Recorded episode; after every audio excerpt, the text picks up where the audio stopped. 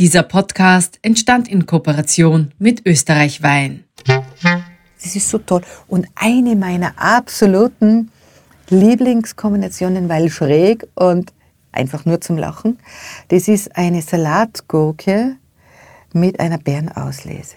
Okay. Das klingt so schräg, dass man sich denkt, aber das ist so, es ist, das habe ich mal entdeckt, nur per Zufall, weil ich bin auch nicht, muss immer alles probieren und links und rechts verkosten und oben nach unten. Und, und da habe ich gedacht, hey, ist das gut. Servus zum Zuhören mit Harald Nachförg. Dieses Mal Ein kurz Tröpferl. Das Wein einmal eins. Ist es euch schon aufgefallen? Die Blätter färben sich bunt und wir freuen uns auf einen goldenen Herbst. Und das nicht nur wegen seiner Farbenpracht, es ist doch die Zeit der Weinlese. Und weil wir ein gutes Tröpfchen sehr zu schätzen wissen, haben wir heute Annemarie Feudel, die Präsidentin des österreichischen Sommelierverbandes, eingeladen. Sie verrät im Gespräch mit meiner Kollegin Katharina Heindl, wie es um die Weinernte heuer steht und, für alle, die gerne essen und trinken, welcher Wein zu welchen Speisen passt. Und worauf man beim Servieren achten sollte. Herzlich willkommen zum Servus Podcast. Heute geht es bei uns um den Genuss, und zwar den eines herrlichen Glas Weins. Annemarie Feudel, du bist Präsidentin des österreichischen Sommelierverbandes, außerdem Almwirtin und Sommelier. Auf welcher Alm kann man sich denn von dir persönlich für den richtigen Wein zum Essen beraten lassen? Mich findet man in den Tiroler Bergen am Kitzbühler Horn. Das ist in St. Johann in Tirol auf 1300 Metern. Und wenn man mich besucht, dann befindet man sich in einer ungefähr 270 Jahre alten originalen Almhütte, die natürlich gewachsen ist, die einen schönen Weinkeller hat, die das eine oder andere gute Flasche bereithält und viel Liebe zum Detail hat. Woher kommt denn dein Interesse am Wein? Wie ist das entstanden? Es ist eine gewachsene Geschichte. Also ich war sehr jung, ich war mal die jüngste Wirtin Österreichs. Und bevor ich begonnen habe, war ich nur zehn Monate beim Stangelwirt. Da war ganz ein toller Sommelier, der hat immer Verkostungen gemacht. Da habe ich mitgemacht. Und äh, da ist es mir einfach schon so mitgegeben worden, Weine zu verkosten, zu überlegen, was gehört wohin. Das ist dann gewachsen, dann bin ich zum Tiroler Sommelierverein gekommen. Da habe ich meine Berufskollegen kennengelernt und äh, wenn man sich in diesen Kreisen bewegt, natürlich entwickelt man sich weiter.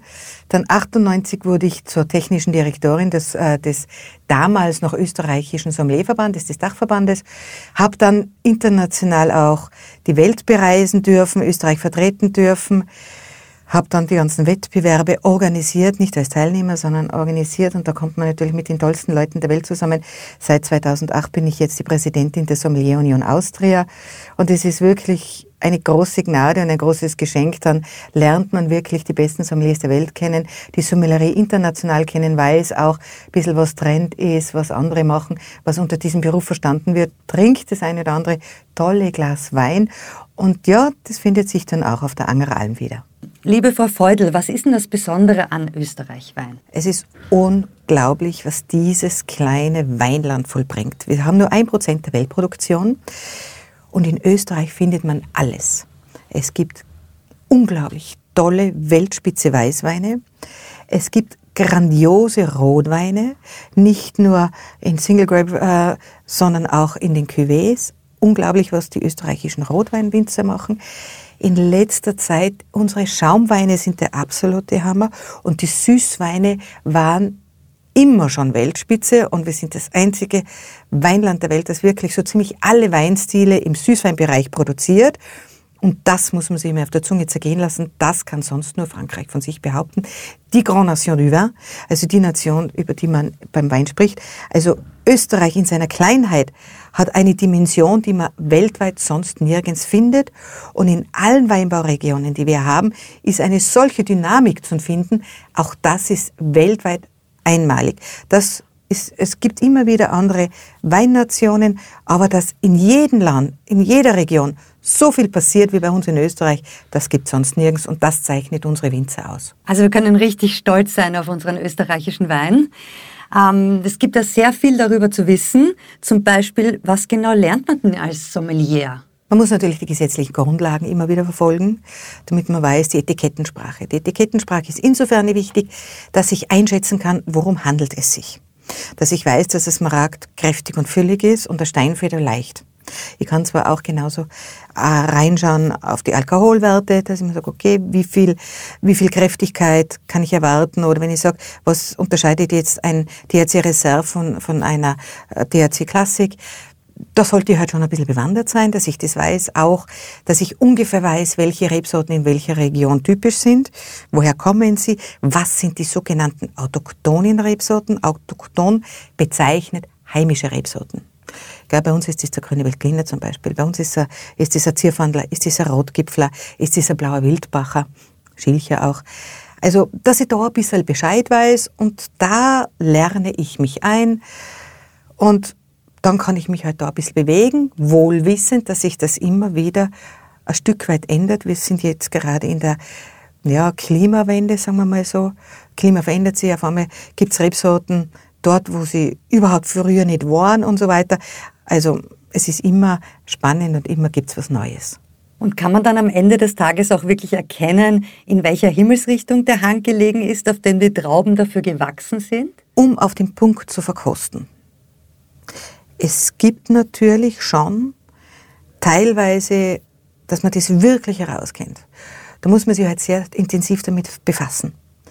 Und ähm, wir haben daneben, wir haben von der WIFI gesprochen, die die Ausbildungen macht, international weiterführend gibt es den Core of Master Sommelier und hier trainieren wir tatsächlich auf die Appellation. Also Appellation wäre der internationale Begriff für eine kleinere Region und da lernt man das. Und man sagt, okay, da muss ich wirklich ganz, ganz intensiv verkosten und sie Dings, aber es ist immer, es ist immer schwieriger geworden.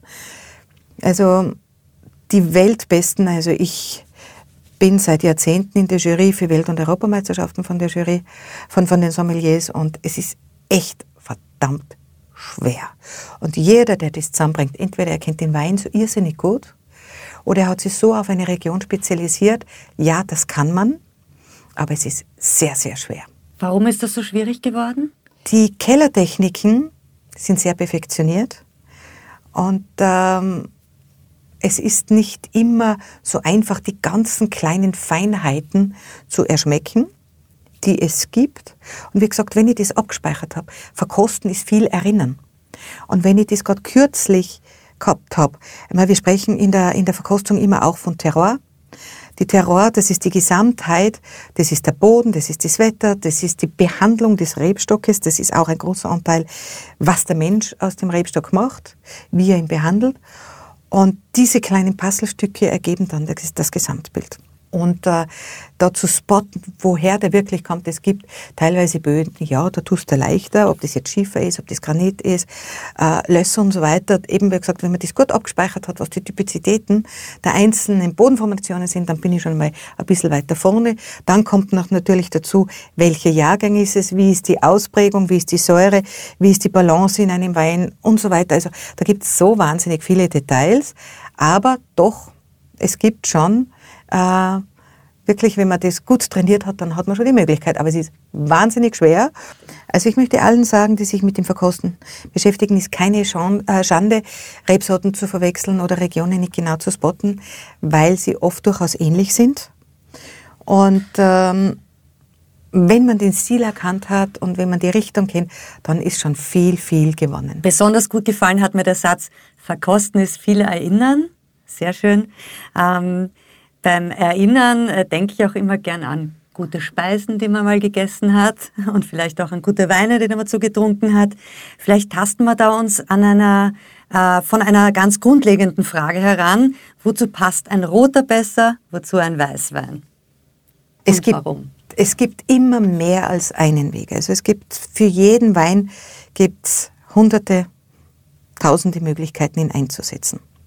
Es hängt immer davon ab, was mag ich gern, was bin ich gewöhnt, wie offen bin ich auch, weil je offener das ich bin, umso mehr werde ich erleben können.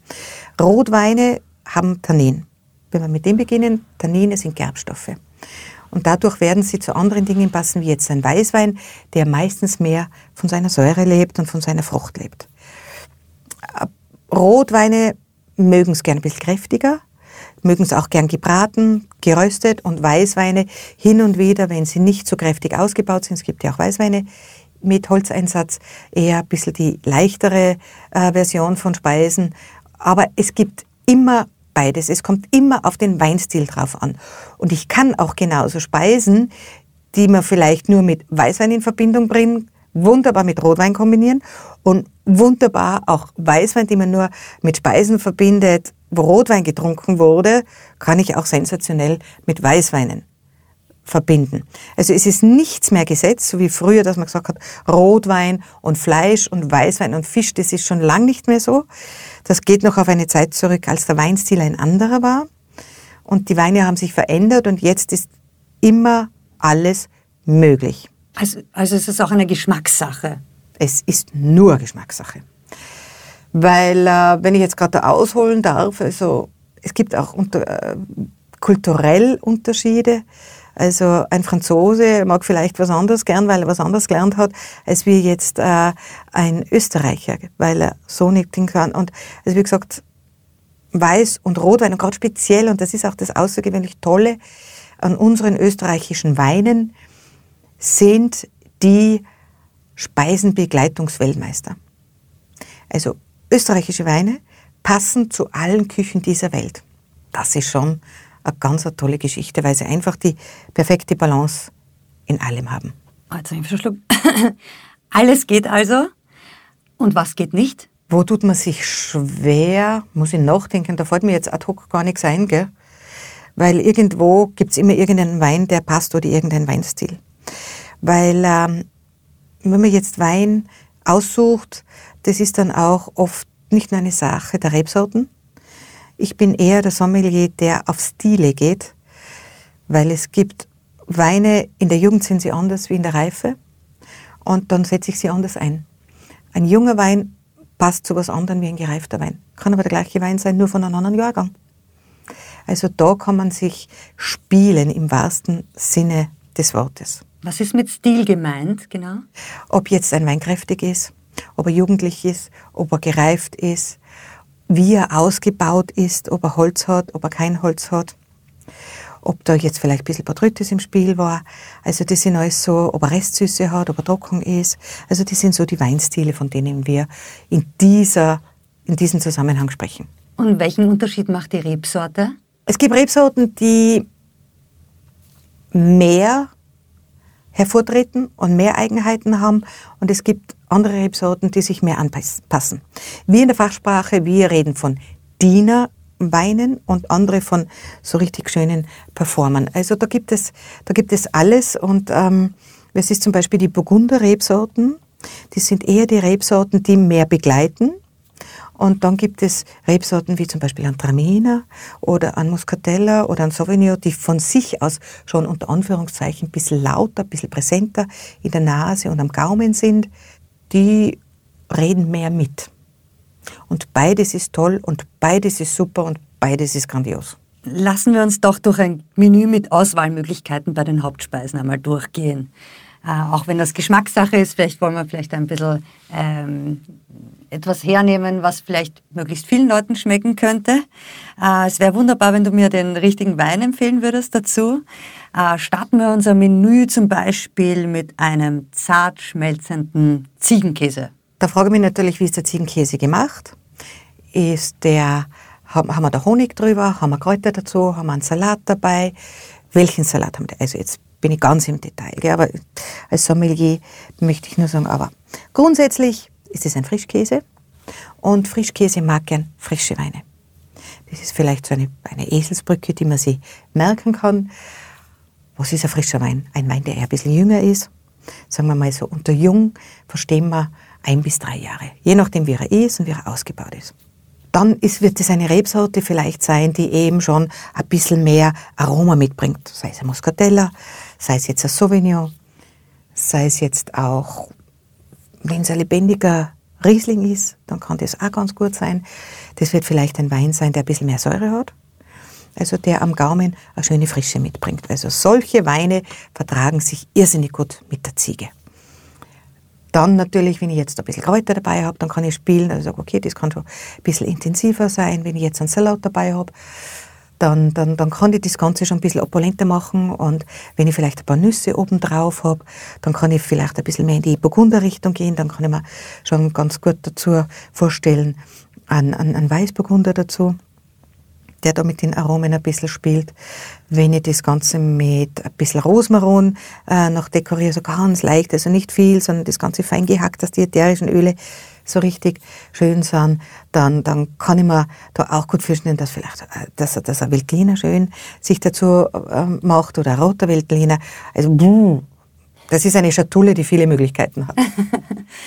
ähm, wie ist es denn bei einer feinen, heißen Suppe? wenn wir jetzt eine klare Suppe haben oder eine Cremesuppe, ich denke mal, da wird es auch verschiedene Möglichkeiten geben. Suppe und Wein ist eines meiner Lieblingsthemen, weil die meisten sagen, Suppe und Wein passt nicht. Na, dann habt ihr es noch nicht probiert. Also, das passt ganz wunderbar und es braucht sich einander. Ähm, ich weiß nicht, vielleicht hat man das schon mal verkostet, dass man einmal eine Bouillon, richtig fett, üppig, schön, schön gekocht, mit ein bisschen Sherry probiert hat. Mm. Bumm, das ist sensationell. Mm. Gell, da merkt man, und, und da, wenn ich jetzt eine klare Suppe habe, dann wäre immer ein bisschen Säure dazu kombinieren. Dann kann ich super mit Riesling arbeiten, kann ich super mit grünen arbeiten. Dann kann ich auch, je nachdem, welche Einlagen das ich habe, dann nehme ich mal die Einlage her. Wenn ich sage, ich habe jetzt ein bisschen so ein Leberschübel dabei, dann könnte ich mir auch gut vorstellen, dass ich sogar schon in eine Rosé-Richtung gehe, weil ich da schon ein bisschen an Stoff dabei habe. So also da kann man ganz, ganz äh, viel machen. Und da kann ich auch einen gereiften Wein dazu nehmen. Und der gereift, das klingt jetzt ganz, ganz blöd, aber ein gereifter Wein fängt bei mir erst ab fünf, sieben Jahren Ich weiß, das ist bei vielen so, die sagen, oh, den letzten Jahrgang kannst du nicht mehr trinken, das stimmt doch gar nicht. Blödsinn, das ist eine Traurigkeit in unserer, in unserer Denke, weil das nicht stimmt, weil viele Weine erst dann aufwachen. Also das ist ganz interessant. Also wenn ich, wenn ich eine klare Suppe habe, dann schaut man, dass man Weine hat, die was ein bisschen Säure haben, die ein bisschen frisch sind, die ein bisschen lebendig sind oder Reife haben. Und wenn ich jetzt eine Cremesuppe habe, je nachdem welche, wenn ich jetzt eine Gemüsesuppe habe, also mein Klassiker, mein beliebter Klassiker bei mir im Restaurant, das wäre zum Beispiel die Graukäsesuppe mit einem Traminer. Also das ist so eine wunderschöne Verbindung, gerade wenn der Traminer ganz ein bisschen eine Süße hat, weil wir haben da Salz drin. Die Salzigkeit wird abgepuffert durch die Süße, das kann man sich merken. Also Süße und Salz, das, das ist immer so, wo man, wo man sich da ein bisschen trifft, wo man sich ein bisschen abschwächt, balanciert, ausdenkt oder äh, wo ihr teilweise einen, einen Wein habt, der was sogar äh, eben ein bisschen Restsüße, ein bisschen Reife hat oder, oder ein Riesling, der was ein bisschen Struktur hat. Es gibt auch Rieslinge mit wenig Alkohol und ein bisschen Restsüße. Sensationell. Also da gibt es so unendlich viel zu machen. Und was natürlich auch immer ganz lustig ist, gerade wenn wir jetzt von klaren Suppen reden. Ich liebe Kontraste. Und in einem Essen kann man entweder Harmonie oder Kontraste erzeugen. Das ist Harmonie, da betone ich das, was da ist. Und bei einem Kontrast hebe ich hervor, was sonst nicht, äh, nicht sichtbar ist wenn ich jetzt mit Kontrasten arbeiten möchte, wenn ich sage, jetzt habe ich ganz simpel. Ich habe zum Beispiel eine Linsensuppe. Mhm. So also Linsensuppen, das ist eigentlich, wie soll ich sagen, ein unspektakuläres Essen. Und das kann ich so pimpen, indem ich da ein schönes Glas Sekt dazu mache. Das ist so unglaublich, ob ich das ein Rosé dazu gebe oder ob ich jetzt sowas schon ein bisschen was Kräftigeres dazu gebe, weil wir müssen schon wissen, wenn eine kräftige Suppe ist, brauche ich auch ein bisschen Volumen am Gaumen durch den Wein. Also soll der Wein schon ein bisschen mehr schmelzen, ein bisschen würziger, ein bisschen kräftiger sein. Aber das passt, das muss man sich mal geben, das muss man mal wirklich probieren. Ich sehe schon, da kann man richtig kreativ werden und ich kriege schon langsam ein bisschen Hunger und einen Durst. äh, vielleicht auf ein Wiener Schnitzel. Was trinke ich denn da dazu? Nationalspeise von Österreich. Und das Tolle ist, das Wiener Schnitzel findest du in der Zwischenzeit auf der ganzen Welt und den grünen Weltliner auch. Und grüner Weltliner und Schnitzel, das ist so eine klassische Kombination, wie wir sie kennen, weil das Gebackene und die Säure vom, äh, vom Wein einfach gut zusammenpasst. Gell, man kann es sich als Grundgesetz merken, wenn was viel Fett hat, wenn was gebacken ist zum Beispiel oder von sich aus viel Fett hat, dann kann ich gut mit Säure arbeiten. Denn man sagt, Säure schneidet Fett. Durch das wird es bekömmlich. Deshalb haben wir ja auch unsere Zitrone auf Schnitzel drauf. Das ist nicht, nur, nicht nur so, dass der Körper das dann besser verdauen kann, sondern das hat auch wirklich ähm, sensorische Gründe. Also wir, das ist einfach alles bekömmlicher. Also der Grüne Veltliner ist natürlich Nummer eins. Neuburger eine Rebsorte, die auch als klassischer Schnitzelwein gilt. Weil der Neuburger eine ganz, es ist sowieso eine unterschätzte Rebsorte, eine ganz vielschichtige Rebsorte ist mit einem großen Potenzial und die das auch ganz super begleitet und ausbalanciert. Also da gibt's irrsinnig viel. Aber man kann natürlich auch, man kann einen Chardonnay dazu trinken, man kann auch einen Riesling dazu trinken. Ähm, also man kann da absolut vieles machen. Mit Rotwein, wenn er ganz, ganz leicht ist oder ein Rosé. Aber Rotwein ist so eher weniger. Und wenn ich jetzt ein bisschen weniger Fett dabei habe und das ist was Gebratenes, ein Huhn zum Beispiel, mhm, dann werde ich nicht einen zu kräftigen Wein wählen. Man muss eines wissen, je zarter die Aromen im Gericht sind, umso mehr soll sich auch der Wein zurücknehmen. Je nachdem, wie es gemacht ist. Ich habe gesagt, Huhn ist nicht Huhn. Und ähm, wenn ich das jetzt nur, sagen wir mal, Natur habe, nicht viel dabei, nur so ein, und auch ein relativ neutrales Gemüse. Ich habe vielleicht ähm, ein Kohlrabi-Püree dazu. Ich tue mir vielleicht noch ein bisschen ein paar Lauchstifterl dazu. Ich tue mir vielleicht noch ein paar Kohlsprossel dazu, damit das Ganze ein bisschen lebendiger wird. Und für die Farbe geben wir uns dann noch ein paar Karotten dazu. So, was machen wir damit? Der erste Weg wäre vielleicht zu einem Burgunder dass man sagt Chardonnay, Weißburgunder, Grauburgunder, aber auch ein Veltliner gehört zu den Burgundern dazu. Und da kann ich dann schon ein bisschen was Mittelkräftigeres nehmen. Da nehme ich, da nehme ich entweder einen DRC, einen schönen Weinviertel-DRC, Reserve kann ich da schon durchaus machen. Oder ich, ich gehe jetzt in einen, in einen Weißburgunder oder ich gehe in einen Zierferndler, Rotgipfler. Also das sind alles so wunderschöne Begleitungen, die einfach da dazu passen, weil sie einfach das Gericht umschmeicheln habe ich jetzt dann ein paar Kräuter schon mit drauf. Und das Ganze wird schon intensiv würziger oder ich habe irgendein Pesto dazu. Dann kann ich mir schon mehr zutrauen, dann, dann kann ich durchaus auch, gibt es ja einen gemischten Satz, genau, über den haben wir noch gar nicht geredet. Der gemischte Satz ist der Magier, weil der ja aus unterschiedlichen Rebsorten zusammengesetzt ist. Und der gemischte Satz ist ja keine Cuvée. Der gemischte Satz ist ja gemeinsam in einem Weingarten gewachsen, gemeinsam vergoren und durch das ergibt es ein Ganzes. Und eine Cuvée, das sind einzelne Rebsorten, die zusammen verschnitten werden. Verschnitt im positiven Sinn, also man ergänzt sich, so ähnlich wie ein Blumenstrauß. Gell? Also ich möchte da gerade kurz noch das nutzen, um den Begriff gemischter Satz und Cuvée zu erklären. Eine Cuvée kann man vergleichen mit einem Blumenstrauß. Ich habe jetzt einen wunderschönen roten Blumenstrauß. Das schaut toll aus. Aber wenn ich jetzt da noch ein bisschen Schleierkraut dazu tue, wenn ich ihm noch ein bisschen äh, eine blaue Blume gebe, wenn ich ihm noch ein bisschen äh, äh, was Grünes dazu gebe, dann lebt es noch mehr anders und es ergänzt sich. Und genauso ist es auch mit Cuvées. Es gibt Rebsorten, die haben mehr Säure, es gibt Rebsorten, die haben mehr Tannine, es gibt Rebsorten, die, die haben eine andere Frucht und das ergänzt sich. Und das macht man sich zunutze bei einer Cuvée. Und bei einem gemischten Satz ist es so, wie gesagt, die werden gemeinsam gelesen, gemeinsam vergoren und ergeben durch das ein Ganzes. Und beim Essen ist es so, auf einmal kommen da Aromen hervor, die ich in der einzelnen Verkostung nicht so wahrgenommen habe. Und in Pairing, das ist der Fachbegriff für die Vermählung von Wein und Speisen, und in Pairing auf einmal wirkt es völlig anders. Das ist wie, wenn wir Frauen in der Früh aufstehen und uns im Spiegel schauen und wir sind zufrieden mit uns und dann tun wir uns ein bisschen Wimperntusche drauf und ein bisschen Dings und sagen, hey, schau, wir sind ja noch schöner geworden. Also kann man auch ein bisschen sagen, wenn je mehr Zutaten im Gericht auch drin sind, desto mehr kommen dann die einzelnen äh, Besonderheiten aus dem gemischten Satz hervor. Unbedingt, unbedingt. Also je komplexer ein Gericht, umso mehr Gedanken muss ich mir machen. Mhm. Wir Sommeliers, wir machen ja das sehr intensiv. Wir sprechen ja mit den Köchen und sagen, was hast du gemacht? Und das ist dann auch so ganz lustig. Ich habe ja auch früher auch sehr viel gekocht bei mir im Betrieb, weil ich mir keine große Mannschaft leisten konnte. Also habe ich die ersten elf Jahre selbst gekocht und selbst serviert und dann sind die Bewertungen, die guten gekommen. Dann habe ich gewusst, ich muss mal Leute anstellen und habe sie Gott sei Dank bekommen. Und wo man sich überlegt, ja, wie ist die Zubereitungsart, was sind die Zutaten, wie genau ist das gemacht und wie lange hat was gedauert, wie, äh, in welcher Balance ist das, wie ist die Portionsgröße am, am, am Teller, wie viel beeinflusst das Ganze. Also das ist ein wir machen uns da schon sehr viel Gedanken. Ja, aber gut so. Ähm, macht man sich ja als Koch auch und dann möchte man auch was Feines dazu trinken. Ähm, wie ist denn das jetzt bei Geschmorten zum Beispiel oder bei Fischgerichten? Gemüsegerichten. Da gibt es noch einiges, was man als Hauptspeise servieren kann. Gemüse, wenn wir mit dem schon anfangen, es ist ja, Gemüse ist das neue Fleisch. Und somit ist es natürlich ganz wichtig, es gibt so tolle Gemüsekombinationen. Und gerade wenn man von Gemüse, und wir haben, wir früher mal vor der Sommelier Union haben wir einen, ein Trainingscamp gehabt und da haben wir unsere, ähm, unsere ein, äh, unseren Workshop gehabt, eben Pair, Food Pairing. Und wir haben einmal gemacht mit Gemüse. Und da haben wir unterteilt in unter der Erde, ober der Erde. Dann haben wir gesagt, äh, Gemüse als Obst gibt es ja auch, weil eine Tomate ist ja eigentlich kein Gemüse, das ist eher mehr Obst. Dann genauso eben mit Säure, ohne Säure und so weiter, aber allgemein gesprochen. Wenn ich jetzt erdige Komponenten in einem Gericht habe, ist es auch sehr gut, mit erdigen Komponenten zu verbinden.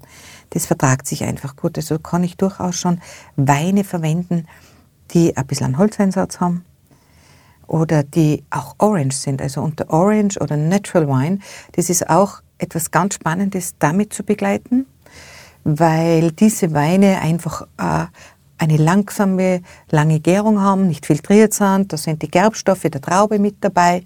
Gerade bei dem, bei dem Weißweinen, weil in der Weißweinbereitung, in der traditionellen sozusagen, ist es so, da wird der Wein nur ganz kurz mit der Traubenschale in Verbindung gelassen und dann abgepresst. Und bei Orange ist es so, dass die gemeinsam vergären. Und dadurch hat auch dann ein Weißwein Tannine dazu, also Gerbstoffe dazu. Und die haken sich dann wunderbar an den Gerichten ein. Und äh, also da passen ganz toll auch wirklich Weine von dieser Produktion dazu. Dann Schaumwein auch immer wieder. Es gibt ein Grundgesetz, wenn ich nicht weiß, was ich tun soll, weil das, weil das Gericht so komplex und kompliziert ist. Und da gibt es drei Sachen, die was ich servieren jetzt kann. Gibt es drei Sachen, die immer funktionieren. Grüne Veltliner kann alles. Schaumwein kann alles und genauso auch ein Riesling. Also das sind die drei magischen Rebsorten und, und der Traminer ist genauso auch ein Alleskönner, neben vielen anderen, aber das sind so meine ersten äh, Rebsorten, an die was ich denke, wenn ich, wenn ich sage, es wird kompliziert, das, du musst was, musst was Spezielles einfallen lassen, dann sind das meine, also laut Checkliste, die jeder so im Kopf hat, dann arbeite ich die ab und schaue, was da passt. Ist also, notiert. also Gemüse passt also da zu sehr vielen Dingen, auch genauso, wenn ich jetzt Sauvignons habe, die da super passen, genauso. Natürlich mit Rotwein kann ich auch arbeiten. Jetzt stellen wir uns vor, wir haben jetzt da einen schönen Topinabur. Topinabur und den legen wir jetzt äh, auf ein Selleriepüree. Und da geben wir dazu ein paar Bohnen und ein paar Schwammerl mm. Pilzchen. Gell? Mhm. Und, und da kann ich auch mit einem Rotwein arbeiten, weil das ist ja so wie ein Fleischgericht im Prinzip. Aber Nüsse obendrauf, Nüsse übrigens sind auch immer der Neutralisator in einem Gericht. Also wenn ich, wenn ich sage, ich muss mir da jetzt irgendwie die Säure abpuffern, die Tannine abpuffern, ein paar Nüsse hacken, ob das Haselnüsse sind, ob das Walnüsse äh, sind und so weiter. Also bei Bäckernüsse, die, die puffern sehr viel, die sind sehr ausgleichend.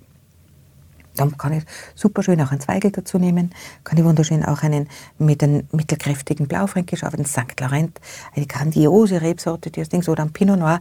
Also da habe ich dann auch schon wieder Tür, viele Türen offen. Wenn wir jetzt Fisch nehmen, Fisch ist natürlich auch nicht gleich Fisch und ob das jetzt Salzwasserfisch, ob das jetzt Süßwasserfisch ist, ob der jetzt gebraten ist oder gedünstet ist, ob er jetzt irgendwie ähm, in einer Panade ist und so weiter. Aber da habe ich genauso meine Möglichkeiten. Es ist ja immer so lustig, da sind wir wieder bei den Kontrasten. Früher hat man gesagt, Weißwein und Fisch ist ein Gesetz. Nein. Man muss mal probieren, einen Zander mit einem kräftigen Blaufränkisch oder mit einem mittelkräftigen Merlot.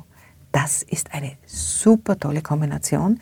Also wenn der Fisch schön gebraten ist, wenn er schön groß ist ähm, und wenn der womöglich auf Kartoffeln liegt oder habe ich so Kartoffelstroh dazu, also das ist ein Kontrast, den man sich einmal gönnen sollte. Und es gibt auch Fische, die wie Fleisch sind. Also da gehört einmal der Zander dazu, da gehört der Lachs dazu und natürlich auch der Thunfisch. Wobei Thunfisch, äh, wie gesagt, haben wir ja nicht mehr so viel zur Verfügung. Oder auch genauso die Meeresfische. Wir wissen ja auch natürlich, wenn wir in Seeregionen sind, da wird ja auch Rotwein zu Fisch serviert. Und das können wir in Österreich auch. Gell? Da kann ich auch, da habe ich wirklich meine Möglichkeiten und gerade wenn der Fisch ein bisschen kräftiger ähm, gekocht ist, dann passen auch ganz, ganz toll die Rotweine dazu, wenn, und das ist Trick 17, wenn sie ein bisschen kühler serviert werden. Das ist überhaupt noch ein Nebenthema, die, die Temperaturen von Wein wenn man schaut, dass der Rotwein nach Möglichkeit so, also bei uns im Restaurant wird dann grundsätzlich so auf 13, 14 Grad im Sommer bevorraten, weil sie eh selber schnell warm werden. Und dann habe ich ihn wirklich schön zu 16, 17 Grad, weil die Zimmertemperatur, da sind nicht unsere jetzt gelebten 26, 27 Grad oder 22 Grad, sondern das war Mittelalter Raumtemperatur und die ist halt einmal bei 14 bis 16, 17 Grad und mit dem längeren Trinken natürlich werden sie sowieso ein bisschen wärmer. Also da kann man wirklich auch ein bisschen runterfahren mit der Temperatur, allerdings nicht zu kühl, weil man muss auch wissen, wenn jetzt ein Rotwein zu kühl ist, dann treten die Tannine mehr hervor. Dann wird der Wein eher grob und unharmonisch, rustikal wirken und wenn er ein bisschen mehr Grad hat, dann wäre merken, er wird ein bisschen weicher. Mhm. Und das ist eben auch ein bisschen zu beachten, wenn man mit dem arbeitet. Jetzt sind wir ein bisschen abgebogen. Vielleicht kommen wir jetzt wieder zurück zu unserem schönen Mehrgangmenü. Ähm, da sind wir jetzt schon beim Dessert gelandet. Wir haben noch das Fleisch nicht besprochen. Ah, das stimmt. Das Fleisch haben wir vergessen. Das, das Fleisch haben wir besprochen. Das Geschmorte. Das Geschmorte, wenn wir haben, also das Geschmorte, also für mich ist das immer so, habe ich viel gelernt. Also zum Beispiel, äh, ich habe ein Kochbuch, das heißt Chateau Cuisine und da, da ist eben von den Chateaus in Frankreich, was die so serviert haben und da gibt es irrsinnig viele Schmorgerichte. Und die haben die kräftigen Rotweine. Also ein kräftiger Rotwein und ein Schmorgericht ist einfach eine tolle Geschichte. Und auch wenn die, wenn die Rotweine gereifter sind, also wenn ich jetzt einen gereiften Rotwein habe, dann ist ganz, ganz super mit einem Schmorgericht, dem so Rindswangerl, weil die haben ein bisschen Fett. Das ist übrigens auch ein, ein Appell, bitte nicht jedes Fettfitzel wegschneiden am Fleisch, weil das braucht das ist, das ist, das gibt Geschmack. Das gibt Geschmack und das hilft uns auch, so ein bisschen das Ganze weicher und runder zu empfinden. Und wenn es ein gutes Fett ist, wenn es ein gutes Fleisch ist, also das, das ist eine tolle, tolle Kombination. Und also wie gesagt, da kann ich wunderbar gereifte Rotweine machen. Aber, und das ist auch immer etwas, wo, wo, wo wenig Leute damit rechnen, was ich irrsinnig gern mache, dass ich da zu einem Schmorgericht einen gereiften Riesling mache. Das ist so eine tolle Sache. Übrigens, Weißwein und Fleisch, das ist eine tolle Kombination, weil die Tannine umhüllen die Fleischfaser. Das machen das Ganze kräftiger, geben den ganzen Struktur. Und wenn ich es aber pfiffiger und leichter haben will, dann mache ich einen Weißwein dazu. Aber der Weißwein sollte dann entweder gereift sein, sollte ein bisschen kräftiger sein, sollte Mineralität haben, weil Mineralität ist auch immer eine Salzigkeit und die verbindet sich ganz, ganz super mit dem Fleisch. Also da kann man sich auch mal ein bisschen spielen, dass man sagt, und wenn jetzt, muss wieder darauf zurückkommen, wenn ich jetzt sage, ich habe einen gereiften Riesling oder ich habe einen Riesling aus einem wärmen Jahr, dann ist der Riesling 4, 5, 6, 7, 10, 15, 20 Jahre alt. Sofern ich das habe. Aber das ist eine ganz spannende Verbindung. Habe ich jetzt ein gebratenes Fleisch?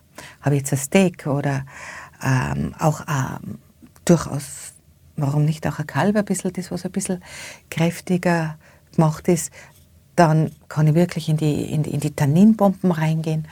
Dann kann ich einen Cabernet, einen kräftigen Blaufränkisch machen. Kann ich natürlich auch, der Zweigel hat sich auch gewendet.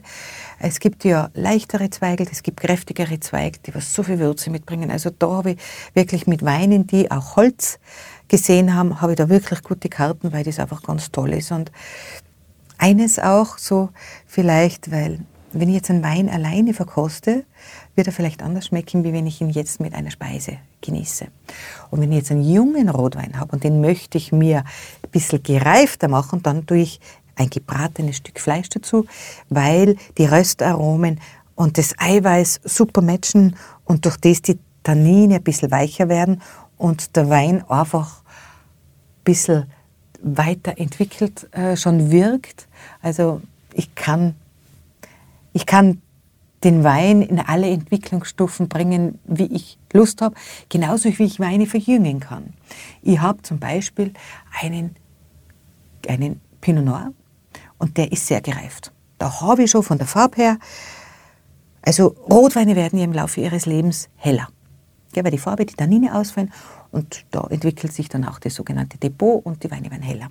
Und ich habe jetzt da einen Wein, der ist jetzt schon ein bisschen ähm, Ziegelrot, wie man, darüber spricht man dort äh, von Ziegelrot teilweise. Und jetzt weiß ich nicht, was ich damit tun soll. Ich sage, den habe ich verpasst.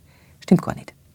Wenn ich mit dem jetzt eine schöne Leber brate und den da dazu esse, dann wird der Wein wieder frisch und jung. Oder ich nehme mir Wir haben die Ziege schon angesprochen zum Beispiel so und tue den kurz anbraten und esse dann sowas und sage, wow. Mhm. Und auf einmal lebt der Wein wieder.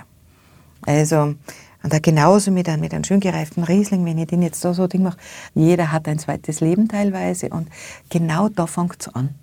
Und das ist auch die Faszination an Wein, wenn der alleine getrunken wird, erzählt Geschichten und das ist eine tolle Sache. Und dann, wenn man ihn mit Essen und Trinken verbindet, dann werden erst die Dimensionen frei, die er was wirklich hat. Und also ganz super spannend. Und dessertmäßig, da haben wir natürlich auch sehr viele Möglichkeiten. Es geht auch von bis. Gell? Wir haben angesprochen, Österreich ist das Land des Süßweines. Das behaupte ich jetzt einmal so. Es ist den Österreichern leider nicht so sehr bewusst, weil sie viel zu wenig nach Süßweinen fragen. Mhm. Und in wirklich guten Restaurants wird man auch Süßweine glasweise angeboten bekommen, weil es für viele nicht vorstellbar ist, dass man ganz Flaschel Süßwein trinkt. Ja. Leider, aber das muss man sich mal wirklich gönnen mit dem richtigen dabei. Also kann man gar nicht mehr aufhören davon. Ja, liebe ich. Liebe. Eiswein auch zum Beispiel. Eiswein ist toll. Mm. Eiswein wird es in Zukunft womöglich ein bisschen weniger geben, wenn die Winter milder mhm. werden. Aber ähm, Eiswein ist gefrorene Trauben, die dann abgepresst werden. Warum ist Süßwein ein bisschen höher im Preis, obwohl weniger in der Flasche drin ist, ist ja ganz klar. Weil er viel mehr Mühe ist, weil viel, mehr, viel weniger Ertrag ist. Also da bei einer Bärenauslese sind die Weine eingetrocknet, die sind schon rosiniert, die haben die Edelfäule drauf. Da geht nicht mehr viel raus. Gell? Das ist ja ganz klar, das muss mehr kosten. Trockenbeerenauslese, noch einmal die Steigerung von der Eiswein, da muss ich den, den äh, Wein bis in den Winter hinein am, am Stock hängen lassen. Das Risiko trage ich, passt das, kriege ich einen Frost oder nicht. Also das ist schon ganz klar, dass das mehr kostet, aber es ist jeden Cent wert, wirklich. Und da habe ich auch so irrsinnig viele Möglichkeiten. Und ein guter Süßwein, was macht einen guten Süßwein aus? Süße, eh klar, und ganz wichtig, Säure. Und das ist auch das Tolle und das Außergewöhnliche an unseren Süßweinen. Wir haben immer eine tolle Säure und eine schöne Süße.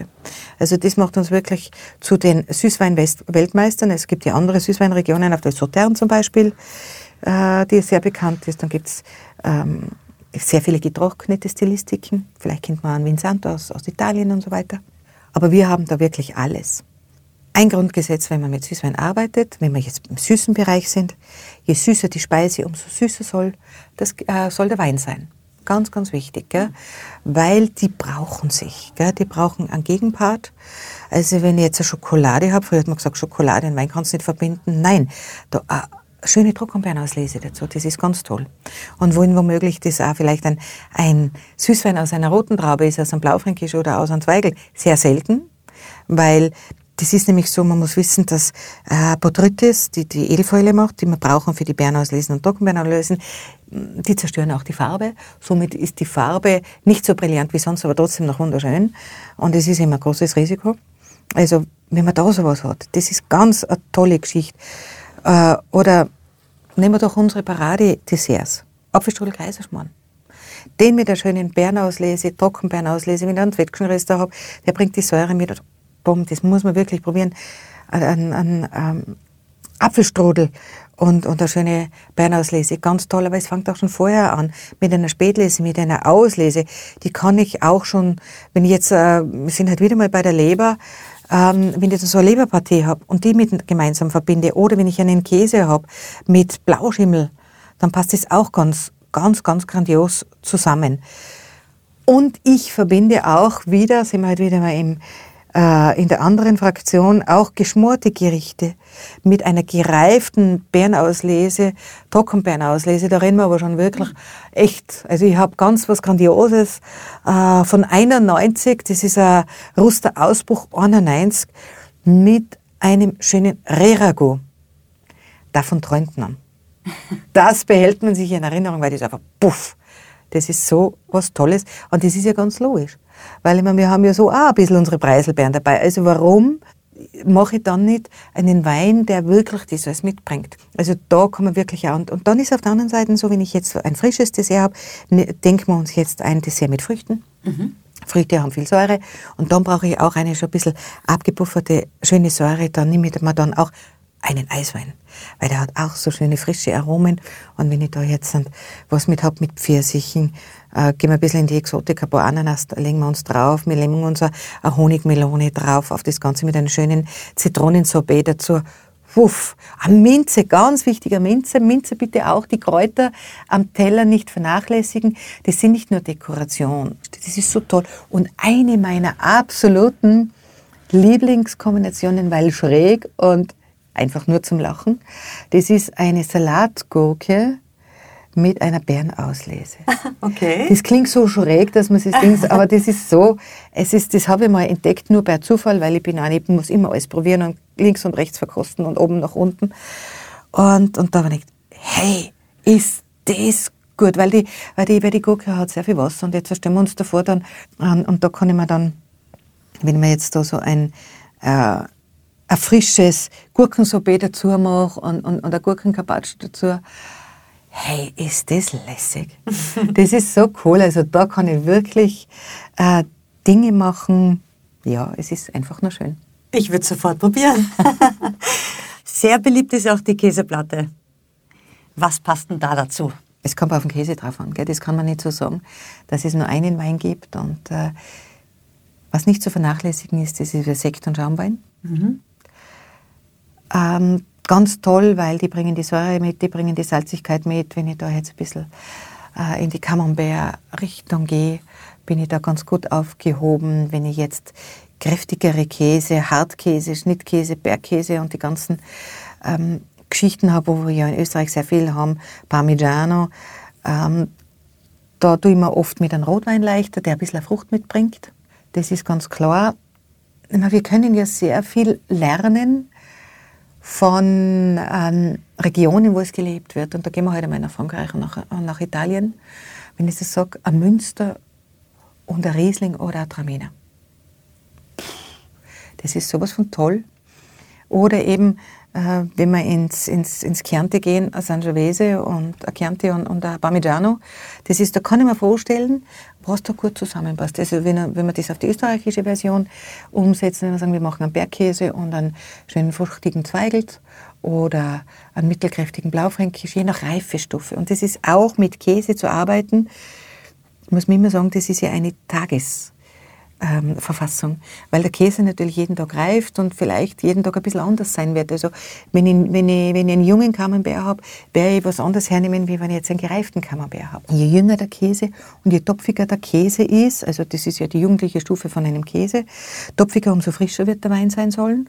Und je mehr gereift das ist, umso kräftiger soll er sein. Und dann kann ich auch immer wieder Weine mit ein bisschen Restsüße gut platzieren und ähm, Weine mit gereiften Tanninen. Und gerade wenn jetzt so die Salzkristalle in den Käsen, in den Hartkäsen hervorkommen, dann bin ich schon wirklich eben bei schönen Rotweinen. Und wie gesagt, und Süßwein ist, ist, ist immer Top-Thema und Schaumwein. Und einfach probieren.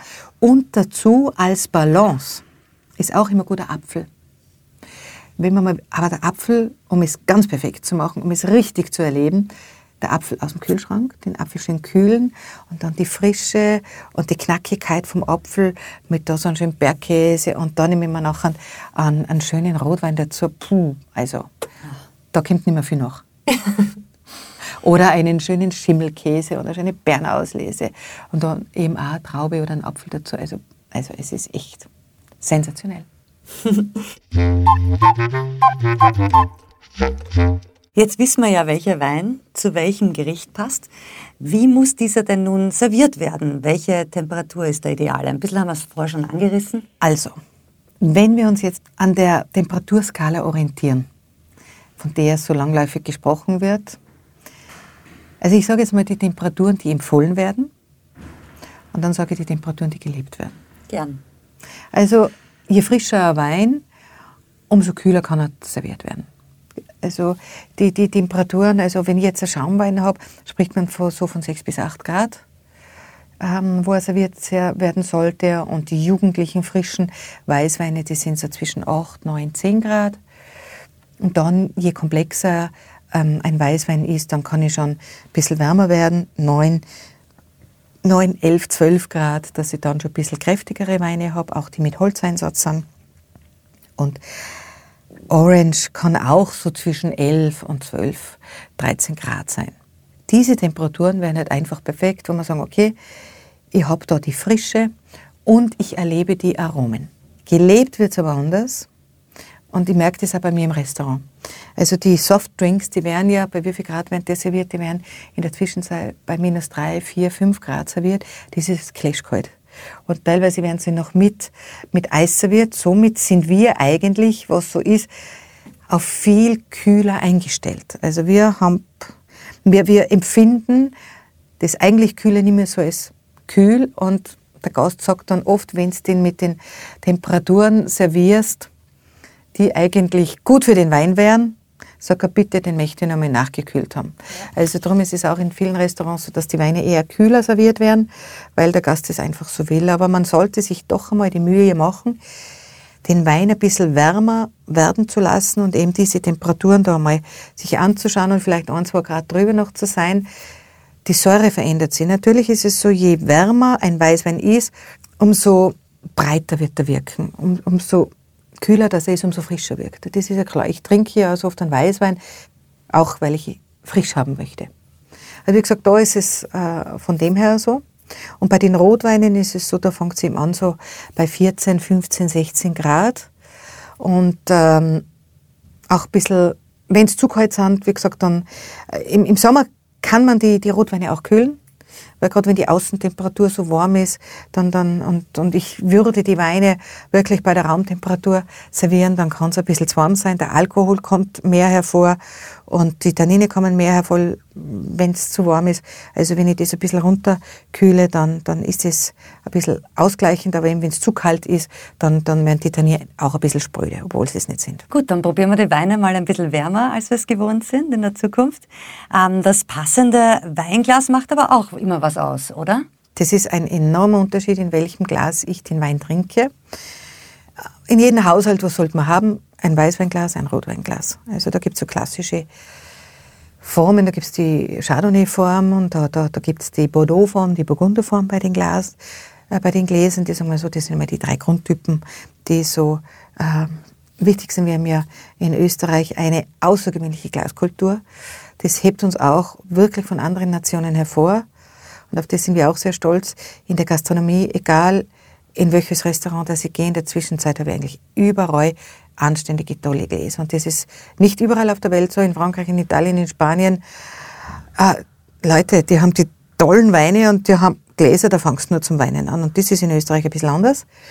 Und eben wie gesagt, zu Hause, wenn man da ein Weißweinglas hat, ist so Chardonnay, oder Chianti-Glas äh, genannt wird oder und ein Burgunderglas, das ein bisschen bauchiger ist, ein bisschen größer ist, das vielleicht auch noch die Säurelippe hat, weil Burgunder, gerade äh, rote Burgunder haben ein bisschen mehr Säure. Und Bordeaux-Gläser, die sind ein bisschen höher, die haben ein bisschen einen höheren Kamin, weil mit dem puffe ich den Alkohol, weil die sind Rebsorten mit ein bisschen mehr Alkohol, dann bin ich super toll aufgestellt. Und noch eines, wenn wir schon von den Gläsern reden, je komplexer, je, je toller der Schaumwein ist, den sperre ich nicht in, einem, in einer Sektflöte ein, sondern dem gebe ich entweder das Weißweinglas, wenn nicht sogar das Burgunderglas.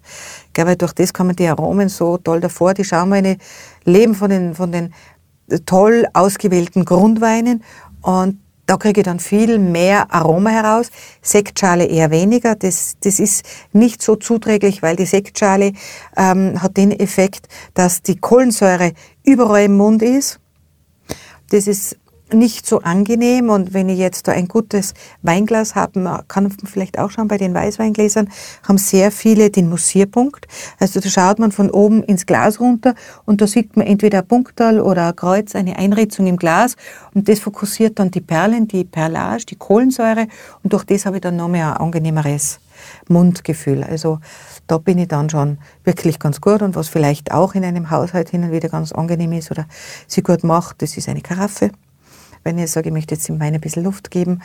Und wenn man es unterteilen möchte, junge Weine, gerade Rotweine, die kommen eh in eine weite Karaffe. Und gereifte Weine tut man ein bisschen in eine schmälere Karaffe. Und es gibt auch Weißweinkaraffen, weil Weißwein sollte man auch hin und wieder Luft geben, auch karaffieren. Das ist ganz ein guter Tipp. Und dann merkt man auch, gerade wenn Weine jetzt gereift sind, Rieslinge sind super zum Karaffieren.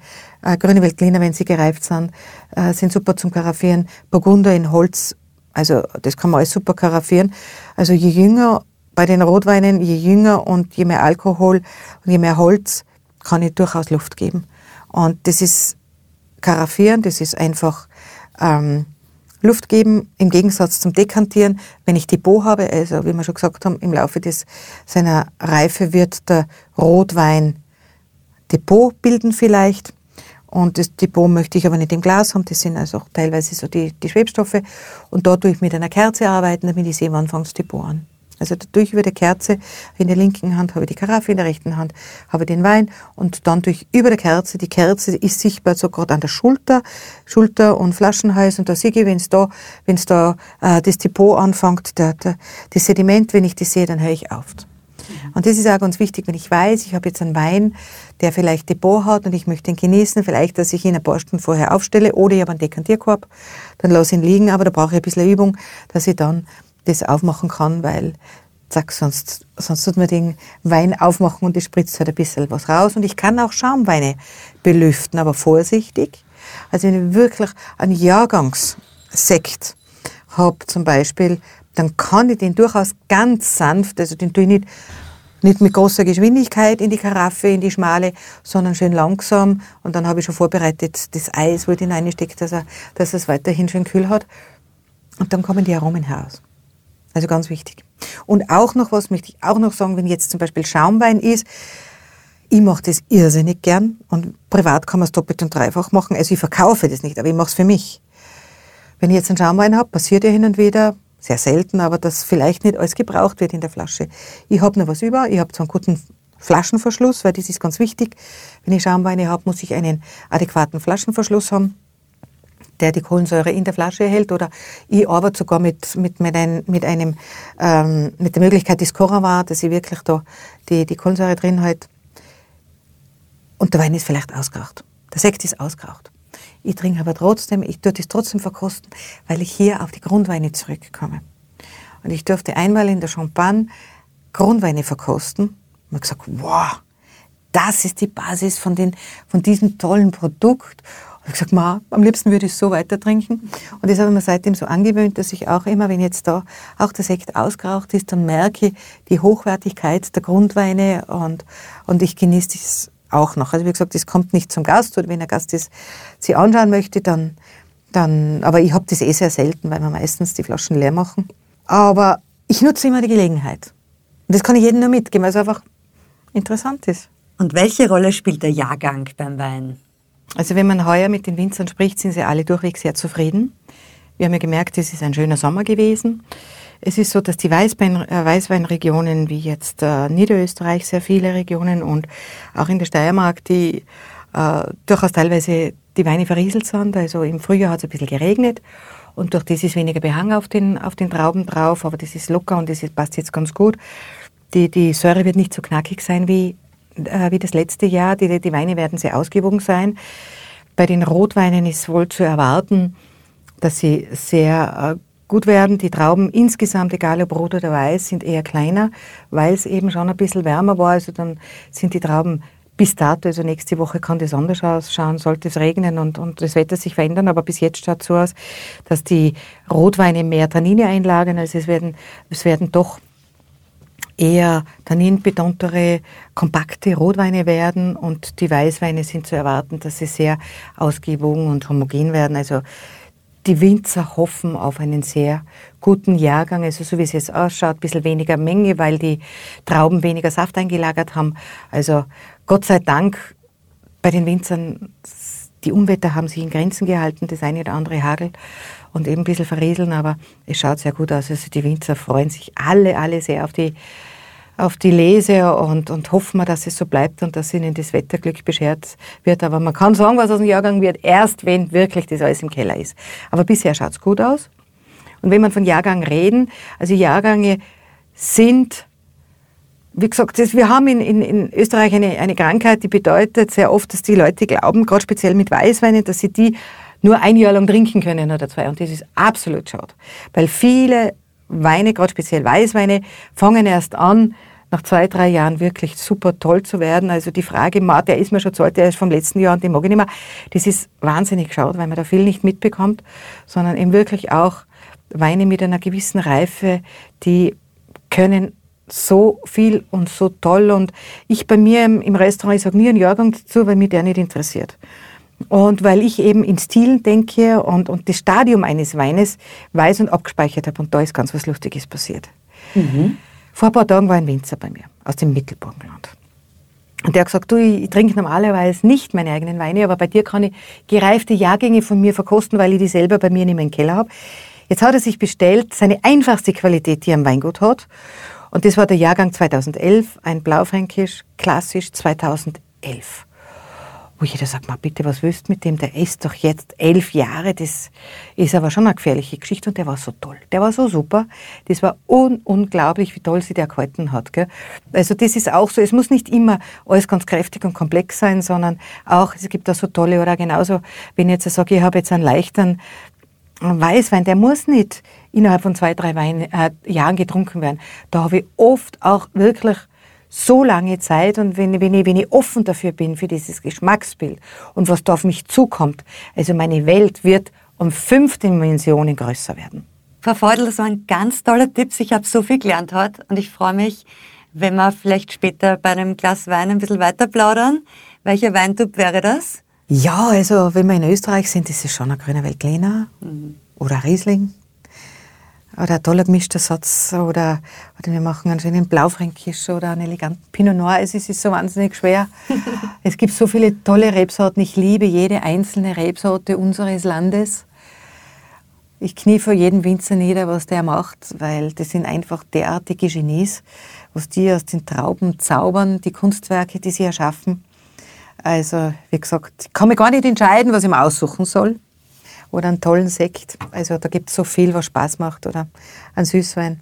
Also es ist, dieses Weinland Österreich ist so faszinierend, so, so schön.